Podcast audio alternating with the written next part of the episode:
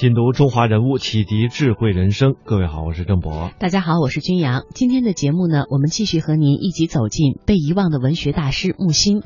先来简要的回顾一下。木心笔名呢叫木心，他是诗人、文学家、画家。一九二七年出生于乌镇，一九八二年定居纽约。木心先生在台湾和纽约华人圈当中被视为深度解读中国传统文化的精英和传奇人物。昨天的节目当中，我们为您介绍了木心的生平。接下来呢，我们和您一起继续探索木心先生的文学生涯。木心的散文。早在上世纪八十年代，就已经在美国东岸的华人知识分子圈流传开来。中国文学的塔外人，原是木心对陶渊明的形容，而他本人堪称进入美国文学史教程的中国文学塔外人。他的部分散文与小说被翻译成英文，成为美国大学文学史课程范本读物，并作为唯一的中国作家与福克纳、海明威的作品。便在同一教材中，他也是二十世纪第一位有作品被大英博物馆收藏的中国画家。上世纪八十年代，台湾记者曾问木心是谁，木心引用法国文学巨匠福楼拜的话作答：呈现艺术，退隐艺术家。木心这一生不婚，引用他的老师福楼拜的话说：甘愿为艺术占有。木心自称是住在绍兴的古希腊人，他作品中的精神气脉，既有源于春秋、魏晋、汉唐的华夏文化，都具有古希腊的悲剧精神，而思维特征和艺术格调却又是西方现代派，与近三十年来最深思熟虑的西方人文思想息息相关。在当今汉语文学作品中，这样的风格极其罕见。木心更像是一位以世界精神为体的中国作家。人物穿越时空，人生启迪智慧，人文润泽心灵，人性彰显力量。香港之声，中华人物，为你细数那些被历史记住的名字。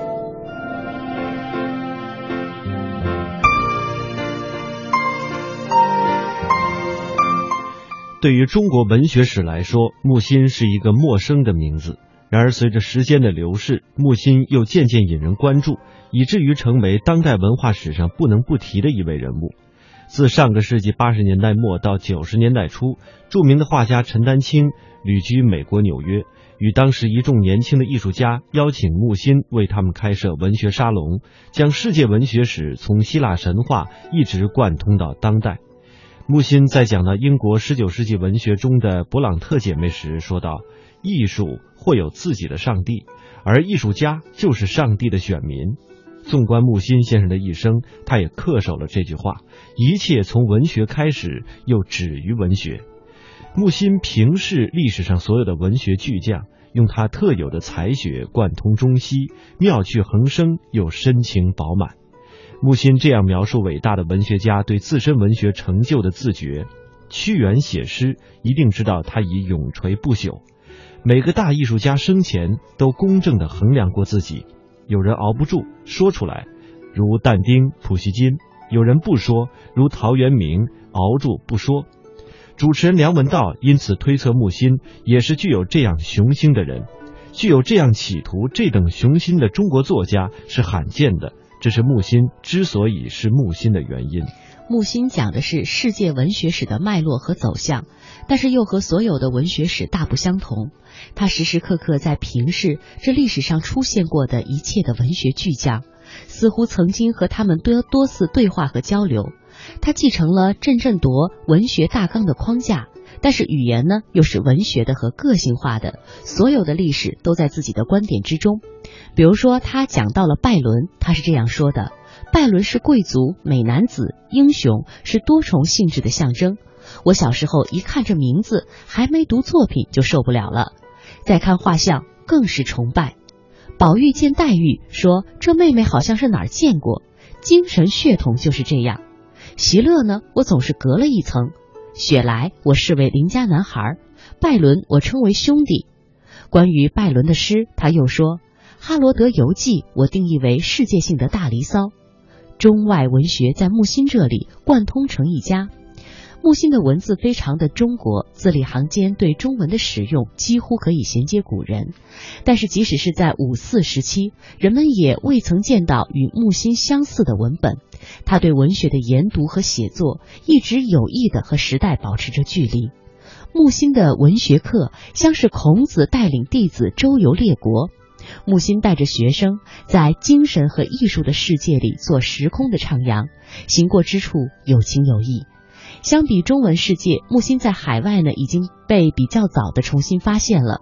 木心的部分散文和小说被翻译成英文，成为了美国大学文学史课程的范本读物，并作为唯一的中国作家与福克纳、海明威的作品编在了同一教材当中。哈佛与耶鲁的教授主办的文学无国界网站，木心拥有许多忠实的读者。时间是公允的，被遗忘的大师，无论经过多久的隐姓埋名，也会被人们再次发现。上个世纪八十年代初，新时期文学刚刚萌芽，世界文学刚刚介绍进来，中外经典文学的记忆刚刚开始艰难的恢复。总之，我们刚刚从漫长的文学休克期苏醒过来，而今天，中国文学出版盛况空前。过去五十多年，过去近百年，乃至更古早的经典中国文学，都在被我们广泛的阅读、评价、研究。在我们的文学版图上，大大小小的星座已经各得其位。虽然文学在今日中国的命运是大家持续议论的话题，但大家都会同意，和三十年前相比，我们告别了文学的无知年代。但是在这样的一个大背景中，木心先生的名字不在其间。绝大多数文学读者不知道这个名字，更没有阅读过他的书。在中国当代文学的时间表上，木心先生不属于其中任何一个阶段。在空间上，他密集写作与出版的地点不在本土。总之，在他的祖国，他之所以未被淹没，是因为他尚未被认知。木心先生不是一位新作家，他的写作生涯超过六十年，早期的作品全都散失了。但上个世纪八十年代后再度写作，台湾为他出版了多达十多种的文集。他的部分散文与小说被翻译成了英文，成为美国大学文史课程的范本读物，并作为唯一的中国作家与福克纳、海明威的作品编在了同一教材当中。但是木心先生也不是所谓的老作家。大家应该都记得，上世纪七十年代末，迄今为止，我们目击了被呃长期遗忘的那些老作家是如何在中国陆续出土的过程。这份名单当中包括了周作人、徐志摩、沈从文、钱钟书、张爱玲等等。但是木心先生不属于这份名单当中的人物。他在海外获得了迟来的声誉，是在上世纪八十年代。而他被大陆读者所认识、所阅读的过程，今天才刚刚开始。因此，迄今为止，我们视野所及的中文写作以及外语写作的华裔作家当中呢，包括像美国的哈金、法国的高行健，暂时还找不出另外一位文学家具有像木心先生同样的命运。这样说不是在陈述木心先生的重要性，而是唯一性，也就是暗示了木心先生的重要性。敏锐的人士在上世纪八十年代开始发现了这位文学巨匠，第一位将他的文章逐字逐句的全文打入电脑，于新世纪发布在网站上的是上海作家陈村。他读到木心先生的《上海赋》的时候，用了一个词来形容，叫“如遭雷击”。在文中，他这样说：“不告诉读书人木心先生的消息是我的冷血，是对美好中文的亵渎。”他指出，企图用中文写作的人应该早一点读木心，会对自己有个亮度。因此，木心是中文写作的标杆。当然，也不要将木心先生误作为哲学家。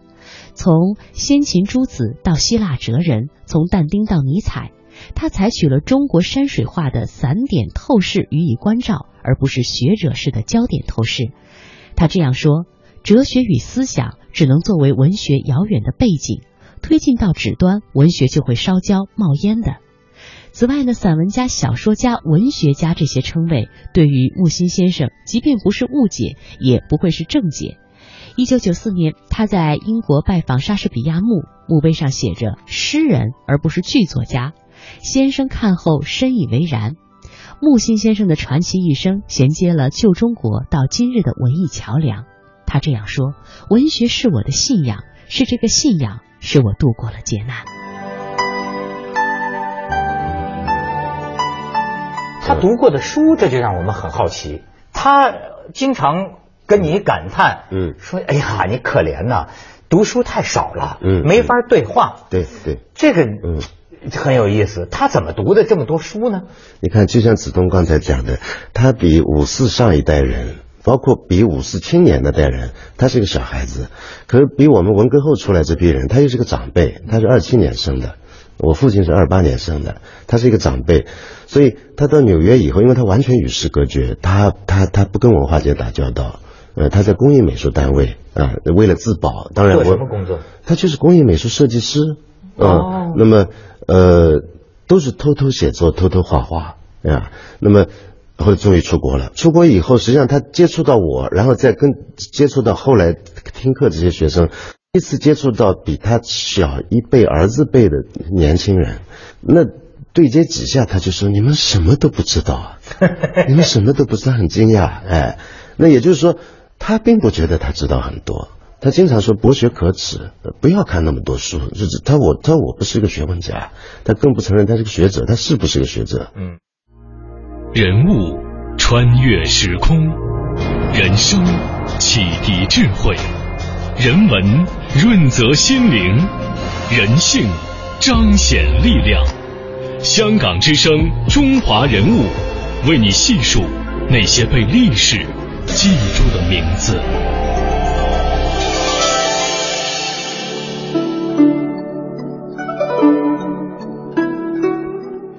有许多诗人是画家，也有许多画家是诗人。木心先生不用手机，也不上网。他回国之后发现，他的读者很多当中都是年轻人，居然于二零一零年和二零一一年，在别人的协助之下，与豆瓣木心小站的网友做了两次对话。一位网友说：“先生，刚看了你的《我纷纷的情欲》，不敢相信你已经是一位老人，保重。”木心回答说：“我并不算老人，只算是诗人。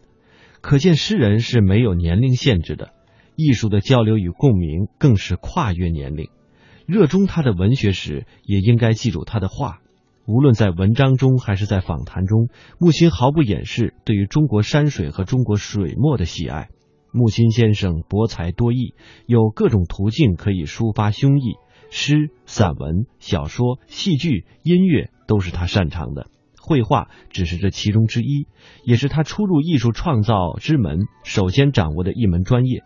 他说：“文学既出，绘画随之。到了你们热衷于我的绘画时，请别忘了我的文学；反之，热衷于他文学的时候，也请记住他的绘画。”在历经社会与个人的变迁、磨难和颠沛之后，木心仍然保持着高贵和自由的品格。他以文学和美学为背景的绘画艺术，以及散布在各种文学作品和访谈当中的画论，都是非常值得研究的。他不为任何的浮云流霞所动，孜孜不倦地坚守着独立和纯粹的绘画精神。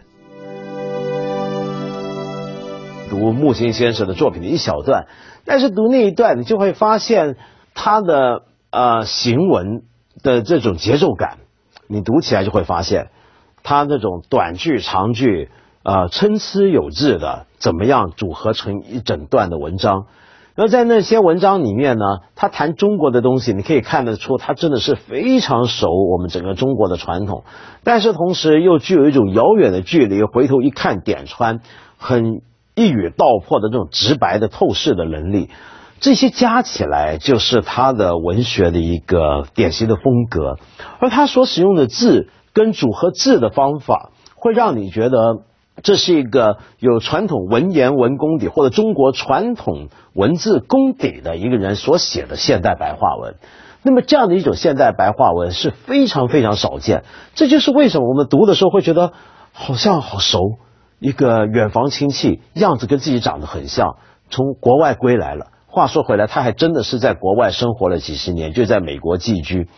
好，那么我们现在要讲的是什么呢？就是说，像这样的一种文章啊。呃，为什么会有些读者觉得一看就好喜欢，有些读者或者作家一看就觉得无法接受，或者至少看了知道就有就行了，也就不想再谈了。我自己的看法是这样，那就是因为他太怪，就像他的画一样，都我觉得你能看出他的独特，甚至你会能够认同他的好，但是你不知道该怎么样去安放他。比如说，你做一个研究者、一个评论家、一个文学史家。你今天如果要定位王安忆、莫言、阿城，好像很容易，你能够找出某个谱系，把它放在一个位置上。但像木心这样子，就四九年后，然后后来出国，然后到了中老年之后才被人发现，先是在台湾红，然后再被他的弟子陈丹青呃介绍回中国来。这整个状况，你会觉得他像个天外来客，你不知道该怎么样放置他，而且他的语言方式。呃，他的文章跟我们读惯的写惯的差得太远，那么于是这时候你知道他的厉害，但是假如你要认真对待他，你可能就要会被他影响，而被他影响就要有一种焦虑感，你要跟他搏斗。那么最好的方法是什么呢？就是干脆不理他，别管他。这就能说明我们某些的文学评论家或者是文学家之所以要跟他保持距离的原因。呃，就是你你你不知道该怎么对待他，那于是漠视他，不管他，假装他不存在。那这样子，我继续可以写我的东西。但是对于没有包袱的年轻人来讲呢，当了，就是你一看，你也许很多读者说看他的书，每一页几乎都要查字典，但是你会觉得他真有一套，而你又没有自我，于是你就能够接近他，就仿佛过去的人接近张爱玲一样。但是我要说。木心是把读者看得很高的一个作家，这是他反复强调。什么叫把读者看得高呢？就是觉得啊，我写东西出来啊，我的读者呢是有事件的，我用什么文字他能看懂的，他能够明白的，我用什么典故他晓得的，我谈的那些事里面的某些观点，他一点他就明白了。那么这就叫做把读者看得高。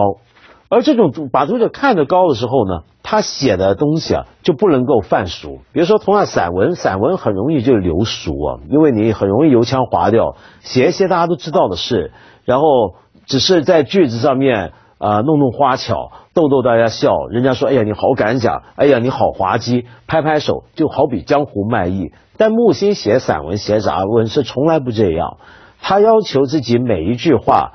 或者至少每一篇文章都要有事件，而这个事件正是为什么我觉得他的作品很怪。他那么中国化的作家，但是他的作品能够顺利的译到英文，被美国人欣赏，那是因为里面有事件。溯华夏五千年，英才辈出；激扬文字，书写风流；跌宕声韵，记录千秋。征战沙场，气吞山河。这里是香港之声，中华人物。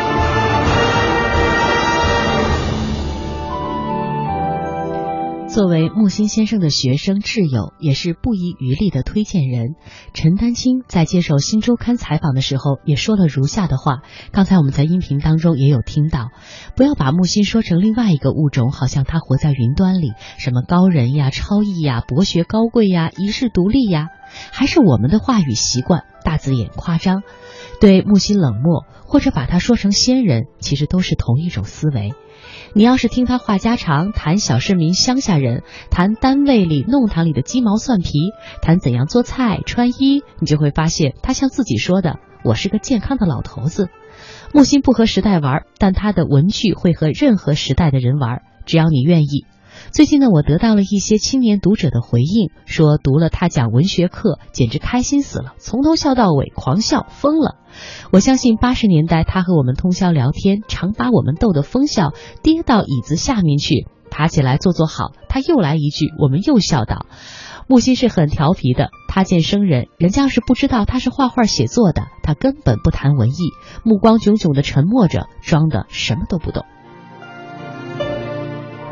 我们现在所在的就是乌镇的东栅景区，我把他孙家剩下来的唯一的一张全家福放在这儿，让大家了解木心的家庭。木心的这个文学，呃，在他那儿西方东方是一回事，晚年最后的几年才被中国的读者略微知道一点。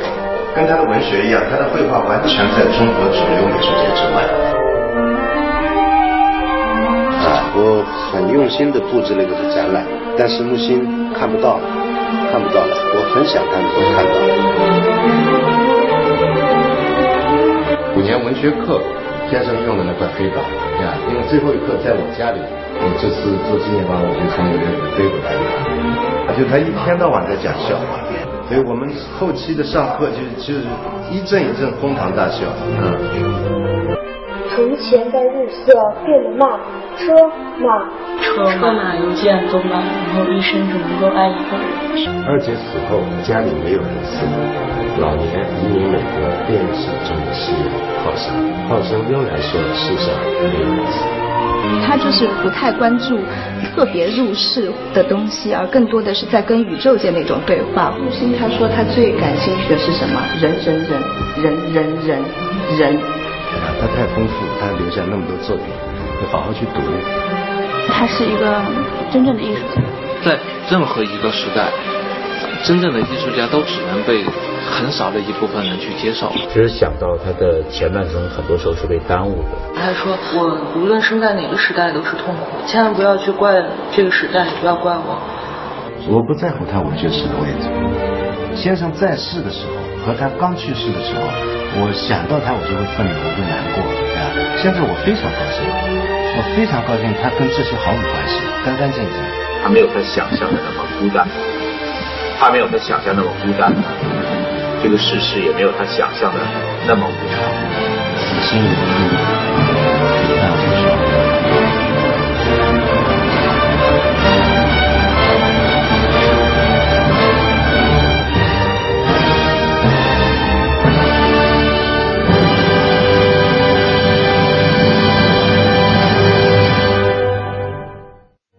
六十岁只有一个感慨，就是我在前年五十八岁经历了母亲的死，去年五十九岁经历了母亲的死，这个是一堂课，很多人蛮年轻就经历过这个课，我到这么晚才才才上这个课，上过不上过非常不一样，但我没有机会梦到他们，我梦到我母亲，梦到母亲，都是一个瞬间，然后我就惊醒了，我非常非常想梦见他们。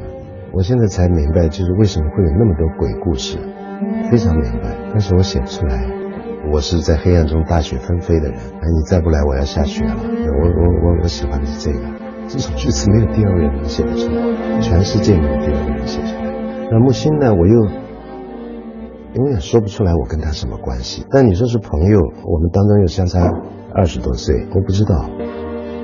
我喜欢他不完全是因为文章，是因为我的记忆，是我小时候有有不少这样的上海人，非常精悍，呃，然后神采奕奕，非常会讲话，一天到晚逗你啊，然后很会生活。后来慢慢知道他，他有牢狱之灾，呃，但是他是少数能够保全自己的人，这很重要啊。稍有不慎或者使一下性子，你早没了就。像个房子那样塌了已经，他没塌，那房子骨架都在。这个反抗不是，呃，呃一针一针一一动这样的反抗，不是直接反抗的，而是这种人的根本上就是，你要我毁灭我不。他说，他我愿意生在现在，啊，说这个现在二十世纪的思思思思想的能量，那比过去要要要好多了啊。然后他说：“我们目击这个时代的太多事情啊，我们想问题、看问题，那就是跟前代不一样。他并不是在否定他活着的这个时代，不是的，他用他的方式回应这个时代，同时又在回避这个时代。用尼采的话说，就是克服。我们这些一辈子有很多缘分，这木心是当然是我最最不可能吧，不可能难到哪哪里再去找找找这里。”他走了，我看着他的样子，就他那样说话的人，就我就没有了，有那种非常市井的语言跟我说话，就没有了。以后没人可以这样这样这样聊天谈话。